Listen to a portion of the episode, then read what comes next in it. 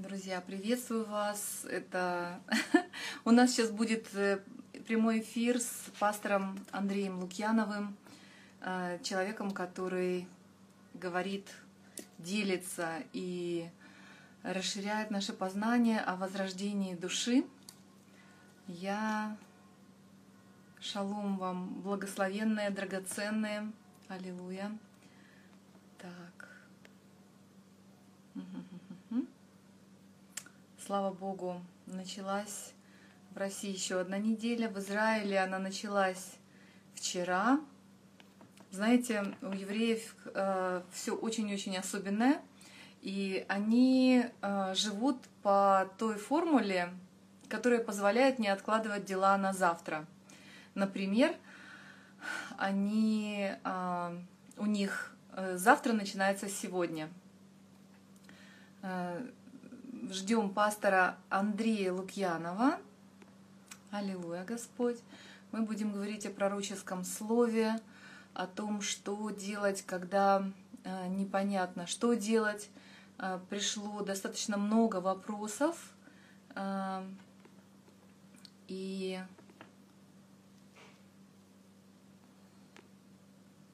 Аллилуйя. Спасибо большое, благословенные сестрички. Не вижу пастора. Э, так. Друзья, я, я еще раз, наверное, вот буквально несколько секунд мы сейчас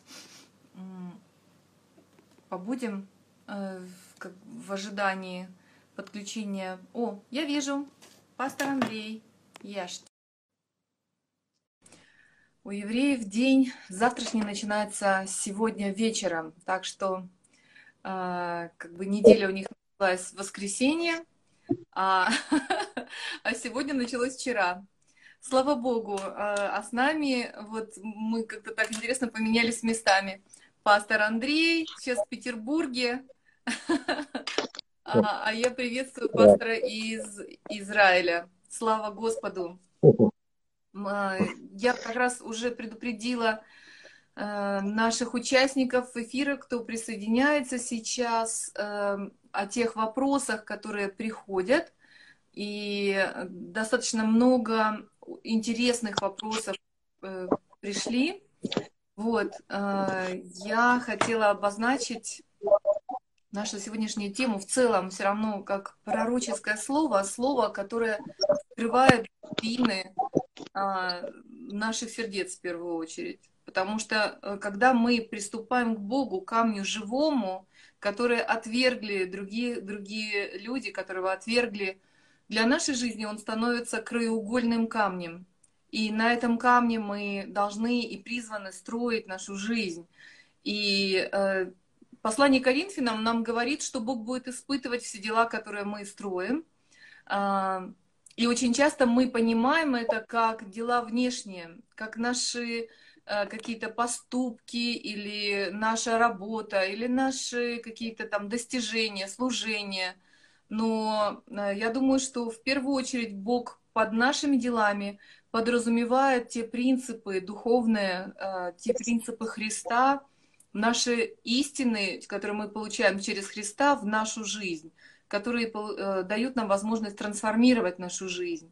И когда мы общались с вами, э, еще только пандемия приступала, когда мы с вами познакомились, как раз, кстати, рядом с Петербургом, то э, мне очень понравился тот образ. Я вас спрашивала как раз о внешних событиях, как вы смотрите на апокалипсис, как вы смотрите на конец времени, конец света и так далее. И вы, взяв книгу Откровения, э, взяли и просто развернули ее э, в прямо противоположную сторону. Вот хотела передать вам слово. А, приветствую, приветствую, Виктория, приветствую вас, люди добрые. А, все будет хорошо у нас у всех. Да? Мне понравилось, как мой брат сказал, что эта волна идет не по вашу душу. Я имею в виду вот эти все волны э, проблем, которые идут. Если вы верите во Христа, если вы верите в Бога, вы знаете, что в Библии описаны все эти события, они уже описаны. События последнего времени.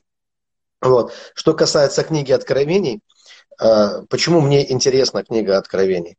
На протяжении десятилетий, так скажем, да, двух десятилетий моего служения, книга Откровений для меня была непонятной. Я в нее не лез никогда. Не читал дальше э, первых трех глав, наверное. Ну, прочитывал, но не скажу, что я понимал э, э, о том, что там, то, что там написано, да. Но именно пережив свое личное пробуждение 7 лет назад, я был потрясен тем, что Бог говорил со мной Э, местами Писания из книги Откровений, именно из книги Откровений. И она самое большое на меня оказала влияние именно в период вот личного пробуждения. И открылась она мне совершенно по-новому тогда ну, я говорю по-новому, а как по-старому. По-старому она мне просто не была открыта. Все, просто вот открылась в этот момент. И я, конечно, э, понимал, мой, епископ, э, он говорил мне о том, что есть масса толкований книги Откровений. Он э, рассказывал нам о разных вариантах толкования книги Откровений. Поэтому в общем-то, мы держались немножко так в стороне от этой книги, понимая, как много разных абсурдных Э, толкований люди делают, как, как будто это какая-то книга гаданий какая-то, да? Э, какие учения и концепции рождают люди именно из книги Откровений, такие вот своеобразные учения, да? Что произошло со мной? Просто изменился я, и изменился мой взгляд, изменилось прочтение. Вот так вот э, произошло все. Э, более того, в тот период вся Библия для меня засияла в каком-то новом свете совершенно вообще вся Библия. Не только книга Откровений, это просто началось все с книги Откровений, но и вся Библия. Я читал ее с такой жадностью, интересом, с таким любопытством, как будто до этого никогда не читал. А, многие вещи Бог начал открывать мне просто совершенно по-другому. И да, в книге Откровений также. Во-первых, Бог проговорил ко мне, что я пережил пробуждение именно из книги Откровений местами Писания. И я еще тогда мог спорить с ним даже об этом, насколько я помню. Я задал вопрос. Я уже находился в пробуждении, но я не успел этого осознать. Я задал вопрос Богу, что с чего он взял, почему он решил, что я в пробуждении, чем он мне обоснует это. И я относился к тем людям, ну и сейчас до сих пор я всегда требую, прошу каких-то обоснований, да, местами Писания. И тогда Бог он мне напомнил мое прошлое, мою первую любовь к Нему – и я вспомнил свою вот эту первую влюбленность, и я реально улыбался три дня. Почему три дня? Э, потому что челюсть заболела от того, что я уже просто мышцы мои эти были не разработаны, да, и у меня челюсть заболела, и только поэтому я перестал улыбаться. Это было, когда я вот э, пережил свою первую встречу с Богом, когда я только пришел ко Христу. Вот когда бремя греха упало с моих плеч. Но то, что я пережил во время пробуждения, оно было сильнее и э, даже более значимым, чем вот, э, вот тот период. И Бог именно напомнил мне это и показал просто в сравнении с тем, что было тогда, когда была первая любовь, и с тем, что я переживал в момент пробуждения. И тогда я услышал эту фразу, когда Бог сказал мне, что пробуждение – это есть возвращение к первой любви. Это не что иное, как возвращение к первой любви. И что без любви невозможно пробуждение. Просто ну, мы не можем говорить о пробуждении, если там нет переживания, настоящего переживания, реального, такого настоящего. Вот слово настоящего я буду повторять, наверное, много раз. Э, Бог начал учить меня всему настоящему. Даже настоящее настоящее нам нужно познать, что оно настоящее. Да? И все, и любовь настоящая, и вера настоящая, э, вот, и искренность настоящая. То есть все эти вещи, это то, что Бог меня начал учить этим вещам. Ну, просто вот в переживаниях, в реальных переживаниях не, не, не в догме просто, да, потому что раньше мне это все, уже последние лет 10 мне это все открывалось в догме, а здесь Бог на практике начал учить меня этим вещам. И вот в этом свете, вот на, знаете, у меня есть такая фраза, которую, наверное, часто буду говорить, я говорю, что никто из нас не умнее своих состояний. Вот есть состояние, в котором находится каждый человек. И каждое состояние обладает своим знанием, обладает своей мудростью, мы рефлексируем в этих состояниях, как-то реагируем на жизнь, исходя из того состояния, в котором мы находимся.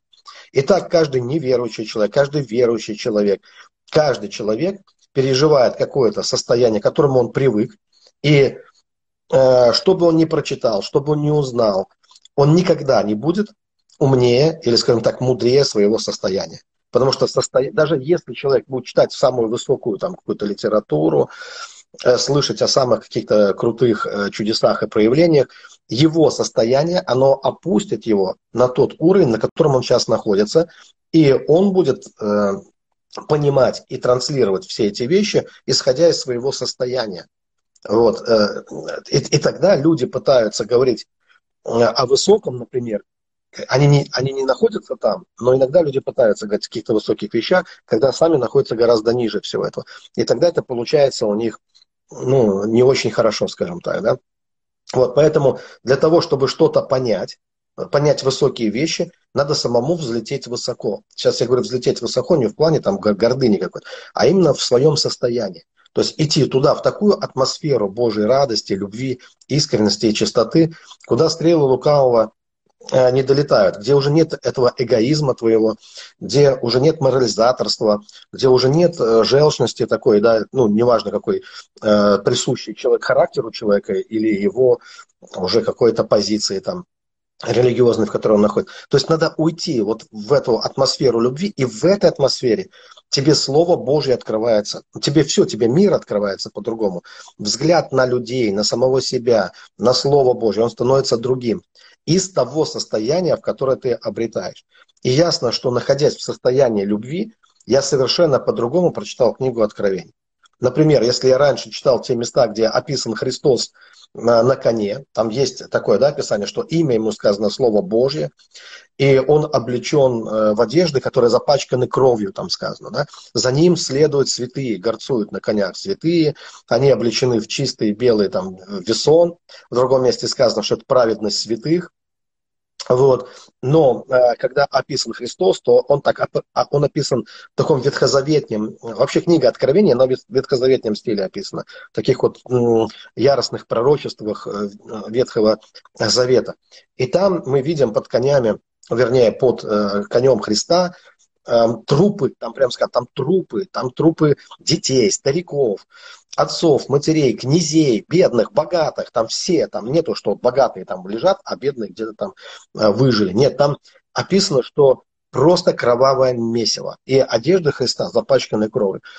Если бы я раньше прочитал и э, это местописание из того состояния, в котором я пребывал до пробуждения, то я бы, наверное, возрадовался тому, что день мщения настал, и, наконец-то, все те, кто хулили нас за нашу веру, все те, кто поносили нас, все те, кто отвергали, не принимали нас, вот однажды настанет часть суда, и Бог устроит кровавую резню и месиво, отомстить, отомстив этим людям за все наши затронутые религиозные чувства, да, за то, что они трогали наши религиозные чувства и обижали нас, да, своим неверием, там, непочтением, непризнанием и так далее, и так далее. Но когда я прочитал это э, сердцем, наполненным любовью, то я увидел, что там, вот под, э, под копытами коней, там мы находимся. Это не какие-то другие люди. Потому что то, что поразило, э, там а, имя ему Слово Божие, из уст его исходил меч обоюдоострый. И то, что поразило всех тех людей, это Слово Божье. Но если я задам вам вопрос, драгоценный, а кого поразило Слово Божие? Разве не нас? Тех, кто слушает это Слово Божие, тех, кто не отверг это Слово. Разве не нас это Слово пронзило? Разве это не то Слово, которое проникает до разделения души и духа? Э, э, разве это не нас это Слово судило? Не, на, не от нас оно, не нас ли оно избавило от наших грехов, от наших страстей мирских различных, да? И я увидел просто, и я верю, что это Бог мне показал, что это именно наша греховная природа, она находится там, под, э, э, под ногами Иисуса Христа. И параллельное место, э, многие его знают, где Бог говорит о, о грешниках, как о винограде, который он мнет своими ногами, да, что он говорит, никого не было тогда со мной, никто не помогал мне, и он мял их, как вот нут виноград буквально, и кровь, она брызгала на его одежды, вот параллельное место. И э, я думаю, что многие богословы не согласятся, что речь идет о Голгофе, о кресте, о том времени, когда Иисус взял на крест наши грехи. Это наши грехи Иисус взял на крест. И это наша кровь там, скажем так, да. Это наша, ну, душа человека в крови, это наша душа. Вот, это с нами все произошло. И вся эта драма, и вообще разве неправильно читать Библию не как зеркало, в котором мы ну, пытаемся кого-то другого увидеть, кроме себя, а как то зеркало, в котором мы смотримся э, сами, как Библия говорит, взирая, как в зеркало преображаться в тот же образ. Угу. И Писание говорит нам, э, сама же Библия учит нас, что она боговдухновенная, она полезна для нас. Она полезна, все в ней полезно для нас. И вот в тот момент я не искал каких-то откровений для других людей. Мне для церкви не искал откровений, хотя я пастор церкви, но я не искал в этом. Вот когда я искал пробуж... личного пробуждения, это было важно для меня прежде всего. И я отыскивал в Библии все, что именно мне может быть полезным. Да? И я увидел там себя. Я увидел, что я и тот, кто там поражен Словом Божьим, и я и тот, кто следует за Христом в чистых одеждах. И именно потому, что Слово Божье пронзило меня, именно поэтому я сегодня я облечен в этот весон светлый и чистый, праведность святых. И я могу следовать за Христом. То есть это Божья работа. Это работа Христа, которую Он совершил. Вот так для меня начала открываться книга Откровения. То есть я начал смотреть на это глазами любви. Просто вот и все. Люб... А любовь, она не, она такая, да. Любви и принятия откровения, применения его к себе, друзья. У нас, на самом деле, мне кажется, вот в вашем обращении, фокусе на состояние души, э, очень сильный, сильный ключ к и настоящему преображению мира, и к настоящей победе. И, э, друзья, я просто хотела сказать, что э, это очень яркое послание. Вот мы с пастором, когда еще раз начинали э, как бы готовиться к эфиру, э, пастор Андрей обозначил свою главную тему не, не э, познание ангельского мира там, и духовного мира. Его главное послание – это возрождение души. Я думаю, что это идет также в контексте а, в контексте того, что очень часто ну, вот в том понимании церкви, которое у нас было, душа понималась как нечто злобное, низкое, а, коварное, хитрое. А, и вот именно возрожденная душа, что она собой представляет, вообще зачем ее тогда создал Бог, и какая она, возрожденная Словом Божьим, вот пастор Денис Орловский, он говорит про не баню водную, это в русском контексте, в контексте русской культуры. Это миква, как бы.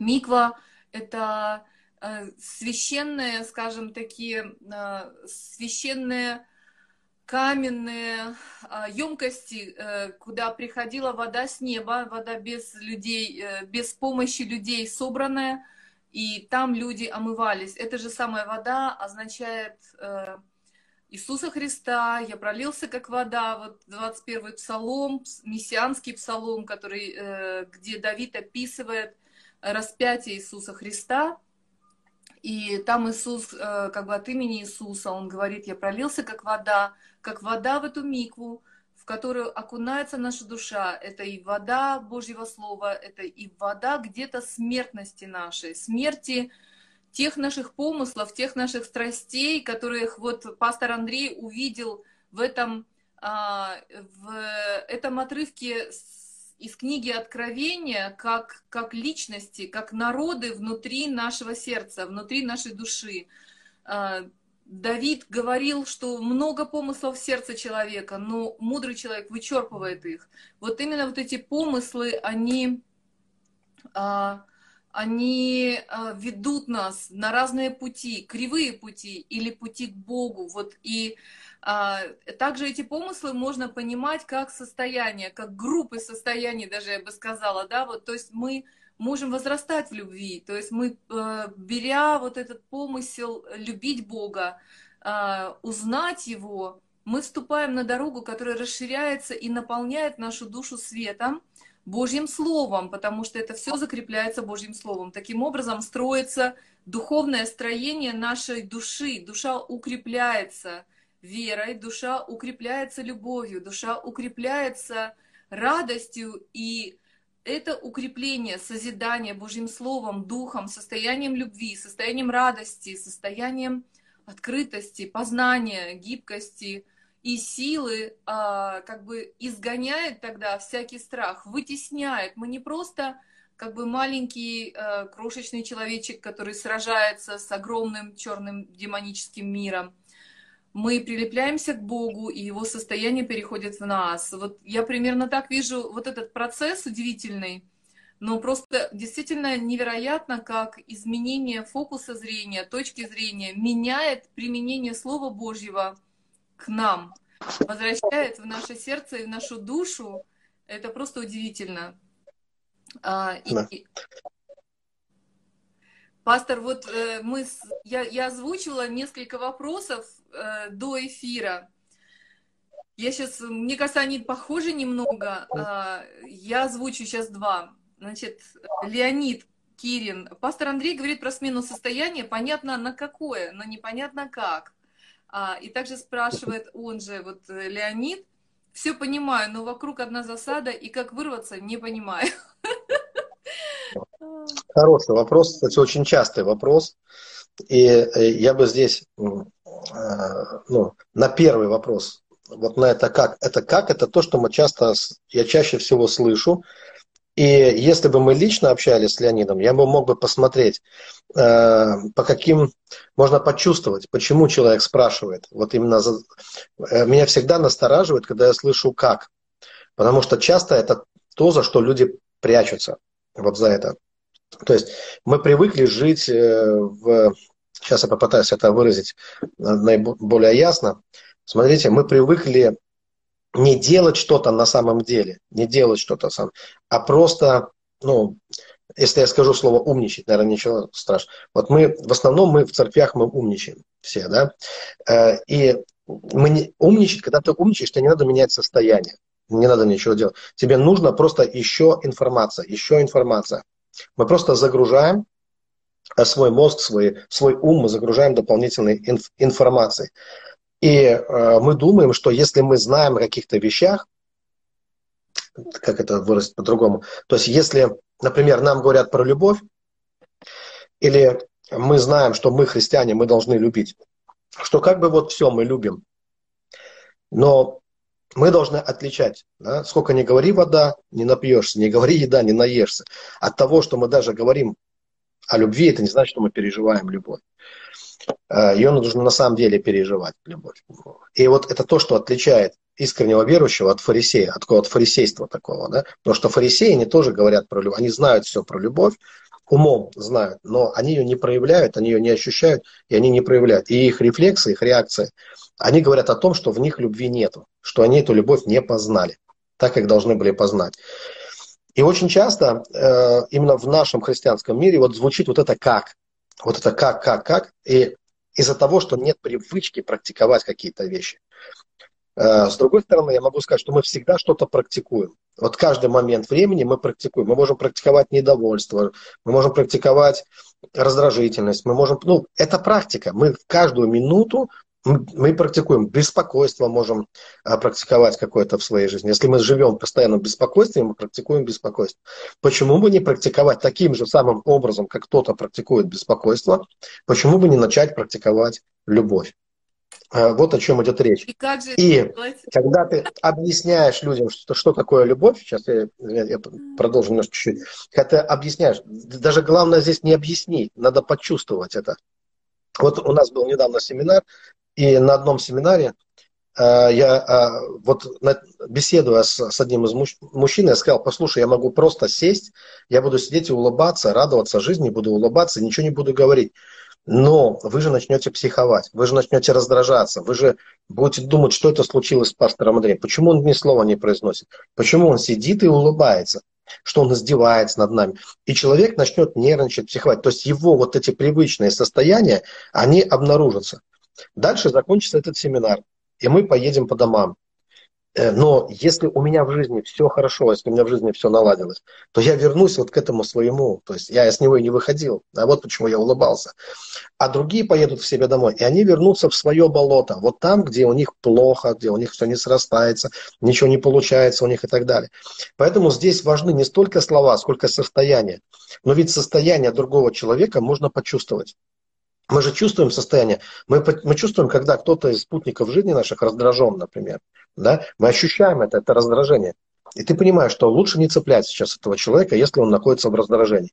Мы ощущаем чью-то обиду или зависть. И таким же самым образом мы способны ощутить любовь. Мы способны ощутить искренность. Мы способны видеть радость и ощущать радость. И она может передаваться нам, это возбуждение и радость, она также нам передается.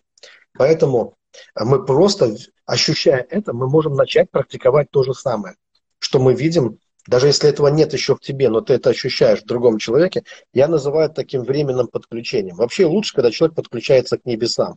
И когда он испытывает неземную, небесную радость, которая над головой его, вот эту настоящую искренность, и вот эту настоящность, когда он входит вот в это состояние небесное. Но если человек еще не достиг этого, и если еще ему не было дано это пережить, но есть другие люди рядом, которые это уже пережили, то он может подключиться для начала. Он может, в этом и есть отношение учителя-ученика. Когда ученик, он подключается к учителю, он просто ощущает его состояние. То есть, не, смотрите, есть 50% Жизнь наша такая 50-50, 50 на 50. Есть 50% того, что ты можешь просто научиться. То есть как принять как информацию. Об этом апостол Павел беседует с Тимофеем, когда он ему говорит, постоянно пребывай в учении. Здесь не надо ничего ощущать. Здесь нужно просто брать книгу, читать книгу. Или просто брать лекцию, слушать лекцию. Брать проповедь и слушать проповедь. Да? Здесь ты просто находишься, вот э, в, есть принцип обучения. Он э, по такому, э, как принцип обучения осуществляется? Повторение, мать, учение. Да? Постоянно повторение э, какой-то информации для себя. Например, ты повторяешь себе, что Христос умер за тебя, что Он взял на себя твои немощи, Он взял болезни, Он взял грехи. Да, это то, что нужно знать о Христе. Да? Но есть вещи, которые не, не приходят через повторение в нашу жизнь. Э, и, а, и апостол Павел Тимофею объясняет, что не, что не нужно не родить, то есть не, как там, не, не, не роди. В общем, да, да, о том даровании, которое ты получил не через обучение, а через рукоположение. Да, это передача, это духовная передача. Ты не можешь просто взять и научиться этому так, как, как ну, это не вызубришь, это, это, это не выучишь так, как учит таблицу умножения. Это, для этого нужно открыть свое сердце, открыть свой дух для позитивных вот этих переживаний, чтобы принять это помазание, потому что оно втекает в тебя, как вот некая такая духовная сила, духовная сила. И здесь мы видим прекрасный пример, это э, Илья и Елисей. И когда Елисей должен был получить двойное помазание, мы не видим зубрежки, мы не видим, вот, э, что он научился этому через многократные повторения. Э, то есть он не стоял над, э, взяв милость Ильи, он не стоял над водами Иордана и не бил 50 раз по воде, говоря, где ты э, дух Или, где ты помазание Или. Он делает, или где ты Бог Или. Он делает это один раз всего лишь. Один раз, и у него сразу получается. Потому что он принял это как помазание на себя. И вот таким же самым образом мы должны практиковать. Просто, что бы я посоветовал человеку, как его зовут, я Э, ну, неважно, да, он знает, кто, кто задавал вопросы, другие люди, у кого подобные вопросы. Нужно перестать, я людям советую так, перестать говорить вот это слово «как», а просто пробовать. Просто пробовать. Э, если вы не начнете пробовать, у вас не, никогда не получится. Если вы начинаете пробовать, у вас получится. Пробуйте это состояние, пробуйте любовь. Э, как Писание говорит, вкус, вкусите, познайте, как благ Господь. Начните это делать. Вот так, как вы, э, э, так как, э, насколько есть возможность, настолько, насколько вы можете это ощутить. Если вообще ничего нету, а есть только желание, начните с желания. Желание – это уже первая ступень. Когда появилось желание, вы приходите в молитву к Богу, и, допустим, вы вообще ничего не переживаете. Но у вас есть искреннее желание. И начните вот с этой искры. Начните говорить с Богом о том, что у вас есть искреннее желание. Так и скажите честно Богу. Ничего нет, ничего не переживаю. Вообще даже не знаю, как переживать. Но у меня есть искра, у меня есть искренность, у меня есть желание. Бог с искренними поступает искренне, говорит Писание. И пока вы не начнете это делать, вот вашу искренность расширять, скажем так, практиковать ее и расширять вашу искренность, пока эта искра не превратится в свет, который заполнит все, все пространство вашей души, ничего не получится. Но что делают в основном люди? Да? Они слышат информацию и принимают это как информацию, просто складируют на полочке в, в своем уме. Вот э, как книжечка книжечки, э, слово за слово. Э, и люди просто, скоп, коп, ну как это, скани, нет слова, другое. В общем, занимаются накопительством знаний. А это, я вам хочу сказать, что если до определенного возраста, может быть, это еще и хорошо, Вообще до 40 лет человек э, устроен так, что, по-моему, Гёте об этом говорил, если не ошибаюсь, что что человек живет как сердце, вот как сердце. А сердце, оно кровь в себя принимает, Э, это такой насос, который в себя кровь принимает и потом эту кровь выталкивает, эту кровь отдает. И есть такой период в жизни человека, когда человек настроен на прием, на поглощение информации. И, но если он не начнет отдавать, сердце бы разорвалось, если бы оно только в себя вкачивало кровь и не отдавало бы кровь. Оно бы просто разорвалось бы. И вот так примерно себя чувствуют люди. Сердце начинает разорваться на части. Знаний так много, а отдать некуда. Они просто не отдают. И тогда возникает вопрос, а зачем тебе эти знания? Для чего они тебе вообще нужны? Зачем читать еще одну книгу, слушать еще одну проповедь? Для чего? И этот вопрос становится актуальным, особенно для людей, кому уже ну, к 40 годам или кому за 40. Э, если вы до 40 лет читали какую-то умную книгу, о, здорово, классно, что вы читаете эту книгу. Но когда вы рассказываете об этом после 40, возникает вопрос, а зачем ты ее читаешь? Для чего она тебе нужна? Еще одна умная книга, еще одна умная книга или еще одно там какое-то десятое образование. Зачем тебе это все нужно? Это все теряет смысл, если ты никому не отдаешь. Если ты никому не отдаешь. Теперь застревание. Про застревание. Когда, мы чувств, когда человек чувствует, что он застрял вот во что-то такое, а я это ощущал на протяжении многих лет, э, вот многих лет. Первый раз я застрял э, и, э, на, на ледоколе Руслан, когда я вот то есть физически? Э, был такой период. Или, или... Физ... Ну, да. Каких-то историй. Это, это состояние внутреннее. Это состояние внутреннее, физическое. Это внутреннее состояние такое, когда я устроился на работу, которая мне не подходит, скажем так, да. И по, первый мой пророк был Стармех, такой здоровый мужик Стармех, старший механик, это еще были в советское время, который сказал мне слова для меня удивительно, сказал, ты будешь священником он сказал.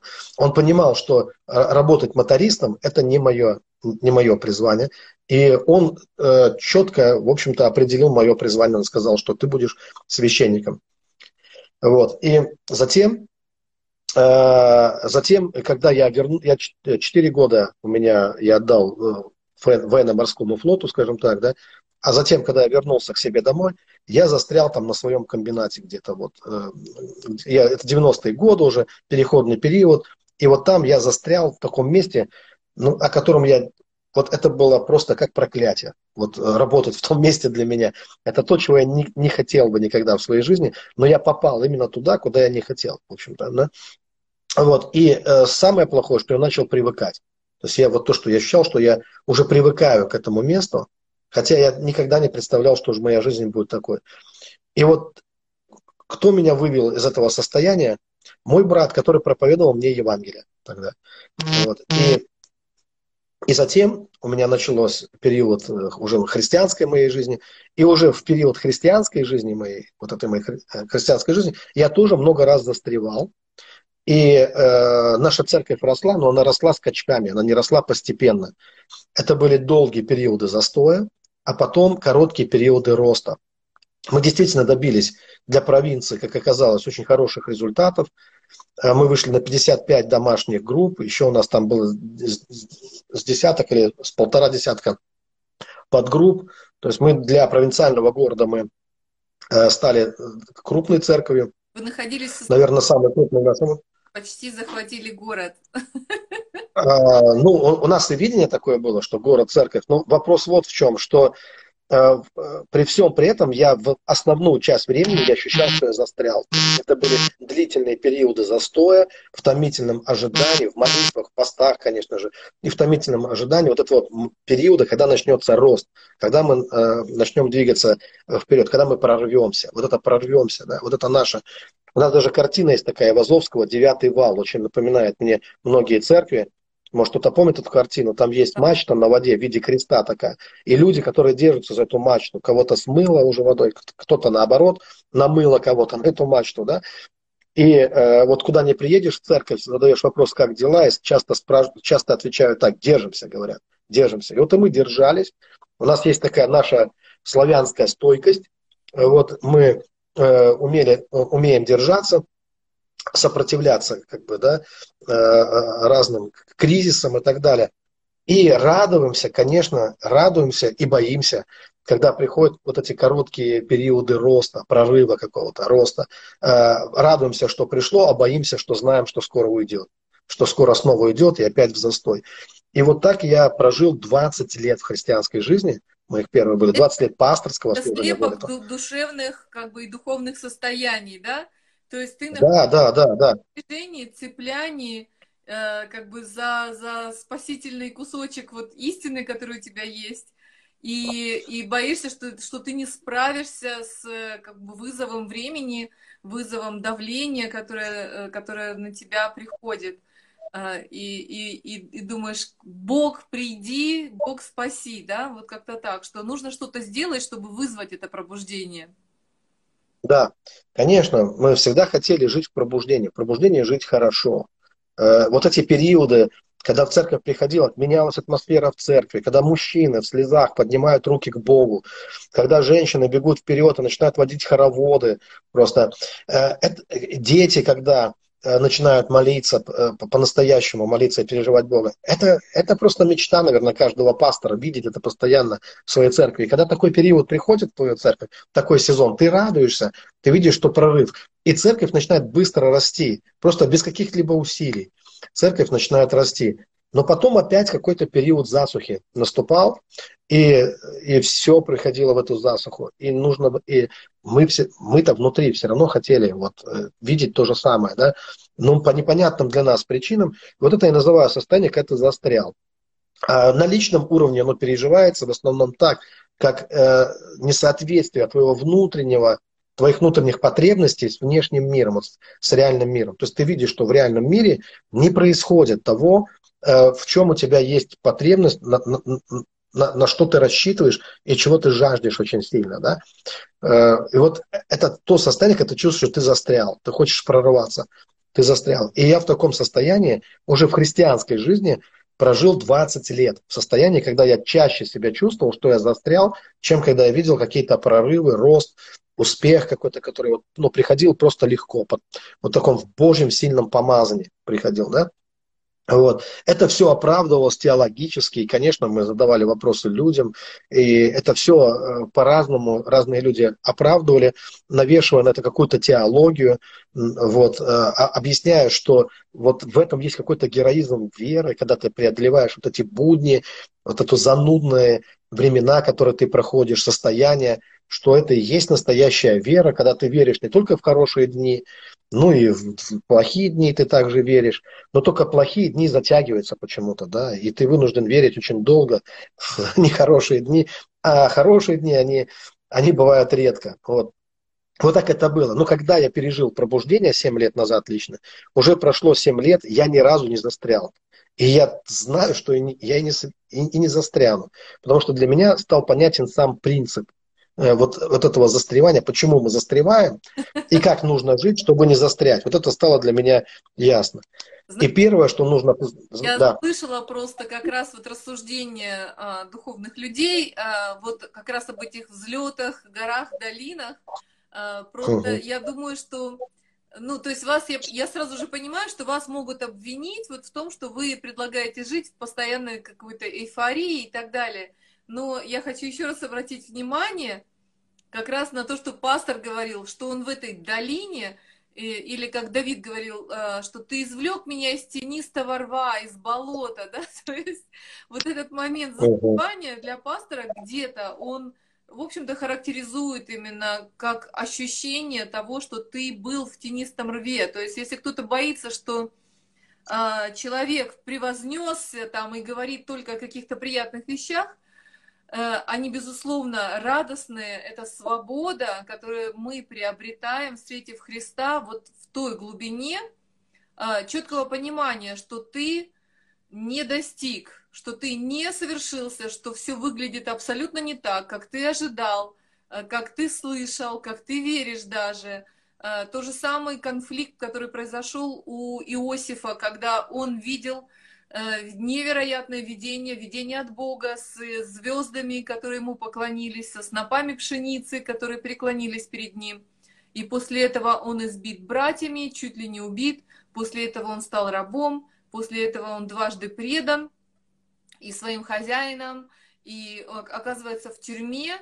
а, вот на самом деле вот этот путь, темный путь души к истине, к исполнению того, что мы видели на небесах, вообще, может быть, тогда, когда мы встретили, или у нас есть предчувствие вот, вот этой вот рождественской звезды, которая сияла нашу душу, ее свет проникает, но все снаружи не соответствует тому, что говорит Господь.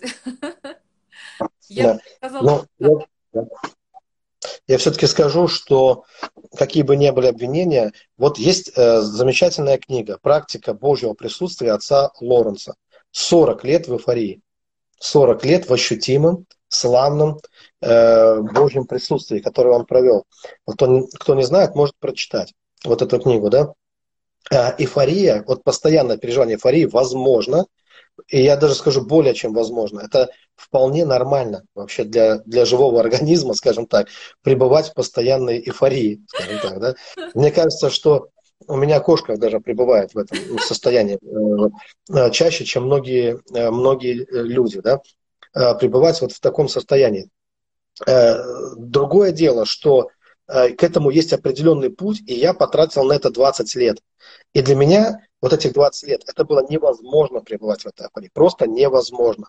Потому что я еще не был к этому готов. Я еще я не мог этого осмыслить, я не мог этого понять. И мне нужно было пройти, даже не пройти, пробегать, наверное, более точно сказать, пробегать этих 20 лет жизни в поисках счастья, в поисках ответов на вопросы, в поисках духовных смыслов, в поисках смыслов жизни и так далее. Если не было бы этих 20 лет, то не было бы и вот этого состояния счастья. Сейчас я живу в таком состоянии, когда у меня часто случаются приступы счастья. В основном я стараюсь жить ровно, как бы вот э, в покое, находиться в покое, да. Но то, что случается со мной, всплески, и они такие ежедневные, наверное, выброс такой происходит, это счастье. Счастье, о котором говорит э, радость, скажем так, о которой говорит апостол Павел. Он говорит, всегда радуйтесь. Он не говорит, что э, мы должны то радоваться, то не радоваться. Апостол Павел учит нас всегда радоваться. Всегда. И когда он попадает в тюрьму, или когда он, его побивают камнями, когда он проходит через разные трудности, то есть мы не говорим о том, что не бывает трудностей в жизни, или что можно избежать каких-то испытаний. Э, мы проходим, и я также прохожу через многие. Это вот меня поражает иногда, потому что некоторые люди, которые пишут, они задают вопросы так, как будто бы Э, ты родился в рубашке, как будто тебе, у тебя там из крана тек нарзан постоянно, что ты постоянно жил так, ну, в каком-то сплошном таком вот, в другом мире в каком-то ты жил, не в этом же мире, в котором живут одни. Как будто а, а, а, к тебе ты не, не, не сталкивался с несправедливостью. И мне хочется прокричать этим людям, что все как раз наоборот, что через 20 три года пасторского служения я был изранен, я весь был изранен. Я, вся моя жизнь, мне казалось, уже драмой к тому моменту. Мое сердце было изранено. Я проповедовал через боль, я проповедовал через раны. Меня много раз кидали, меня много раз предавали, меня много, много раз отвергали, во мне много раз сомневались, меня не принимали. То есть я проходил через все то, что через, ну, через измена, через многие вещи. Я проходил через свою драму в жизни. И она была не слаще, чем у кого-то. То есть вот так, так же все драматично. Вообще Бог сказал нам такую вещь. Единственный раз, когда мы услышали о видении от Бога, когда мы не копировали видение с других церквей, а именно Бог в духе проговорил нам о видении нашей церкви, Он сказал, вы будете церковью утешения. И стоило мне обрадоваться этому, я сначала обрадовался, сказал, как здорово, церковью утешения, как Варнава все равно, сын утешения. И тогда мне Бог строго сказал в этот момент, что ты не сильно-то радуйся, потому что это означает, что вы пройдете через все испытания, через которые проходят другие церкви, чтобы вы могли утешить других тем утешением, которое я дам вам. И твоя задача, сказал Бог, это не сломаться. Ты будешь проходить через много трудностей, и твоя задача не сломаться, а научиться получать ответы от меня – получать ответы от меня. И вот так и началось в нашей церкви. Поэтому у нас было все. И вряд ли кто-то мог бы нас чему-то удивить. У нас были расколы, у нас были разные приключения э, в церкви с нами происходили, как и во всех других церквях они происходят. Но я всегда знал, что для меня важно не сломаться, а искать ответов от Бога, приходить именно к Нему и получать от Него ответы и преодолевать все эти трудности, не драматизируя их больше, чем нужно, не смущаясь, от этого, что мы через это проходим, а зная, что так и должно быть. Когда ты знаешь, что так и должно быть, ты уже, уже меньше драмы в твоей жизни. Ты к этому готов, внутренне готов, и ты знаешь, что у тебя договор с Богом, что ты ищешь ответов у Него, ты ищешь утешения у Него, чтобы потом и для других стать утешением. Поэтому не было ничего простого, ну, просто в моей жизни. Но я хочу вернуться к тому вопросу про застревание. Там все-таки есть важная вещь, которую я должен э, сказать, тезис, который нужно, чтобы люди услышали, драгоценные. Застреваем мы всегда в материальности. Я не знаю ни одного человека, который застрял в духовности, в настоящей духовности. Все люди застревают в материальности всегда. Вот в чем мы застреваем. Мы даже нашу духовность, мы же всегда стремимся ее материализовать, не правда ли? То есть нам хочется увидеть это именно в материальном мире. Если человек молится о чем-то, нам важны вот это, э, чтобы были финансы, чтобы были здоровые потроха, чтобы у нас все было хорошо, э, чтобы церковь росла и была большой церковь там. В общем-то, э, вот наши ожидания, они все в материальном мире в основном, да, и когда в материальном мире что-то не осуществляется так, как человек хотел, то человек внутренне, в своем, уже во внутреннем мире, не в материальном, а в пространстве своей души, человек ощущает драму определенную. Он чувствует, что он застрял. Но на самом деле никакой драмы не происходит. Вот в чем, в чем ответ, что не происходит никакой драмы. Просто Бог, Он говорит нам, что накапливайте все сокровища не на земле, где моль и ржа истреблят, где воры подкапывают, подкапывают и крадут, а накапливайте все сокровища на небесах. И также он говорит нам о том, что прежде всего нам необходимо искать Царство Небесного и правды Его, а все остальное приложится. Вот эти два места Писания здесь нужно соединить, чтобы понимать э, вообще, куда мы движемся. И получается, когда ты начинаешь искать прежде всего не в материальном мире чего-то, а твои ожидания, что твое сердце должно стать более чистым, добрым, любящим, искренним и так далее. Да? Вот это твоя цель, это твои ценности. Да? то в материальном мире оно все приложится, обязательно все приложится. Да? И ты не застрянешь в материальности материального мира, а ты будешь переживать наслаждения духовные. То есть к тебе придут настоящие духовные наслаждения. Ты будешь наслаждаться любовью, радостью, добрыми днями. А почему твои дни, вот мне хочется спросить Бог, почему твои дни должны быть злыми? Но как они могут стать злыми, если ты с Богом? Ты каждый день можешь наслаждаться общением с Богом. Просто в простоте. Даже вот, вот с этой кружечкой кофе или, может быть, чистой воды по утрам, которую ты себе там нафильтровал. Ты просто можешь наслаждаться каждым, каждым мгновением с Богом. И твоя жизнь может превратиться действительно в, в законное, данное тебе Богом наслаждение. Бог дал нам функцию радости, Бог дал нам функцию любви. Мы можем активировать эти функции, они нам даны каждому человеку. Нет человека, которому бы не было это дано. Э, мы сами драматизируем жизнь. Я часто говорю людям, почему за, за вашу жизнь у вас происходит несколько несчастий, но вы позволили себе всю жизнь чувствовать себя несчастным. Вы, люди так и называете, говорят, я несчастный человек. Да нету ни, ни одного несчастного человека. Есть люди, которые э, играют роль несчастного человека по жизни. Потому что если вы понаблюдаете даже за самым несчастным человеком, вы увидите, что у него есть огромное количество свободного времени от несчастий, когда он мог бы быть счастливым. Да? Но он не пользуется этим временем, чтобы быть счастливым. Он и это время превращает в несчастное время. Да? Вот так вот. Я, настоящее несчастье происходит с людьми. Беды с людьми происходят. Это правда. Я не отрицаю беды. Беда приходит. Я пережил это. У меня мама умерла э, от рака, рака головного мозга. Это была беда, которая пришла э, внезапно. Мы и охнуть не успели, как быстро это произошло. Э, много лет мой отец был алкоголиком. И когда он приходил с работы домой, вот мы были детьми, то он э, требовал от нас каких-то хороших оценок, и я помню эти состояния, когда ты сидишь, мы в то время чернильными ручками писали, видите, какой я древний. Вот. И я помню эти состояния, когда ты сидишь, плачешь, слезы предательски капают на тетрадку и появляются кляксы. И ты знаешь, что сейчас будет ужасный крик, и э, от тебя начнут требовать чего-то, того, что ты не можешь сделать, то, то, того, чего не вкладывали в тебя, с тебя начнут это требовать. Просто пьяный отец будет стоять над твоей душой и орать на тебя. И э, приход отца домой для нас была катастрофа.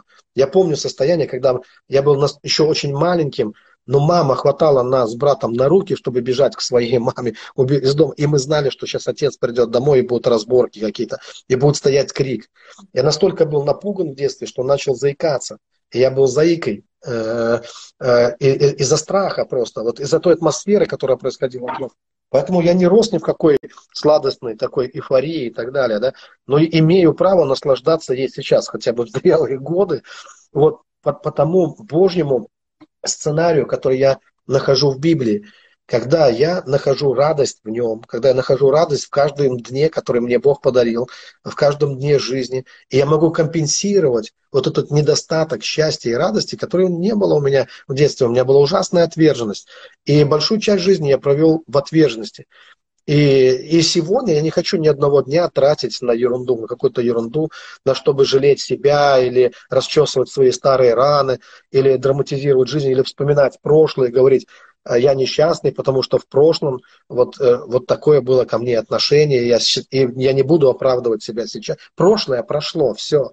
Э, сейчас совершенно другое время. Того отверженного ребенка уже не существует. Он остался в прошлом. Есть новое творение во Христе Иисусе. Прежнее все прошло. Теперь новая, новая жизнь. Новая жизнь э, со Христом. И я понял, что всегда, когда я застревал, вот это состояние «я застрял, и мне опять дурно», это внутреннее состояние наше всегда, да, то это состояние, оно откуда берется? Именно из-за того, что мы, застр... мы застреваем в материальности мира. Вот как персонаж, компьютерный персонаж застревает, э, кто играл в компьютерные игры, знает, как бывает, когда компьютерный персонаж застревает в текстурах, застревает э, вот в той физике, э, где-то там, да, в, в стене, в другом персонаже, в чем-то, да. Вот так же и мы застреваем. Например, один такой пример приведу. Э, есть люди, которые живут, эм, я живу в провинции, мне нравится. Все, кто живет в провинции, я хочу поддержать вас и сказать, что провинция это здорово вообще. Есть преимущества, есть много преимуществ в жизни в провинции. Э, есть возможность путешествовать. Согласитесь, ты можешь приехать в мегаполис, немножко погрузиться в их суету, но ты возвращаешься вот в этот провинциальный покой, и ты просто, ну вот, и пускай все люди, которые живут в мегаполисах, завидуют нам, потому что мы, у нас большую часть времени мы не проводим в той суете, в которой они проводят.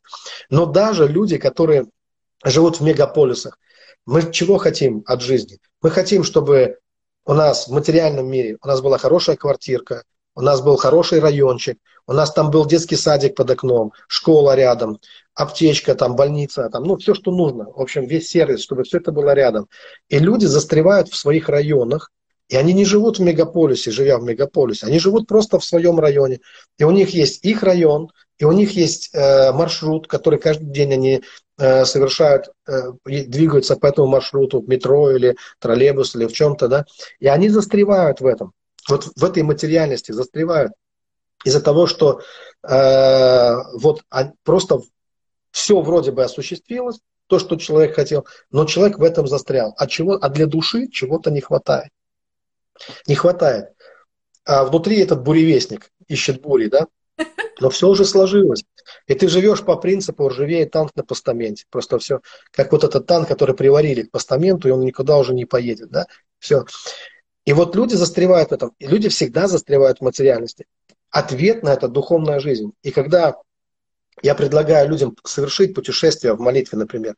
Не молиться в той молитве, в которой человек тоже застрял. Красивые, превосходные, доктринальные, в общем-то, не придерешься молитвы, но и в этом человек застрял, потому что это становится обыденностью для него.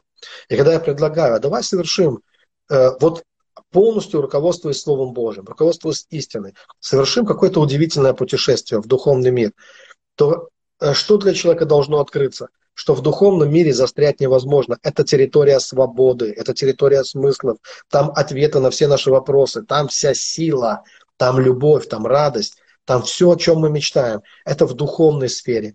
И первое, что человеку нужно сделать, это выйти вот в эту духовную сферу. Вот где бы человек ни находился, идти в эту духовную сферу. И вот там происходит смена состояний. Ты внутренне должен переодеться. Ты должен на, время забыть о материальности этого мира, вот о всем материальном, что есть, оно никуда не денется. Необходимо именно, чтобы душа внутренне переоделась, преобразилась. У многих душа, она как птица в клетке. Эта клетка может быть золотой, но эта клетка все равно. И она она же по, не, не рабыня на самом деле по происхождению.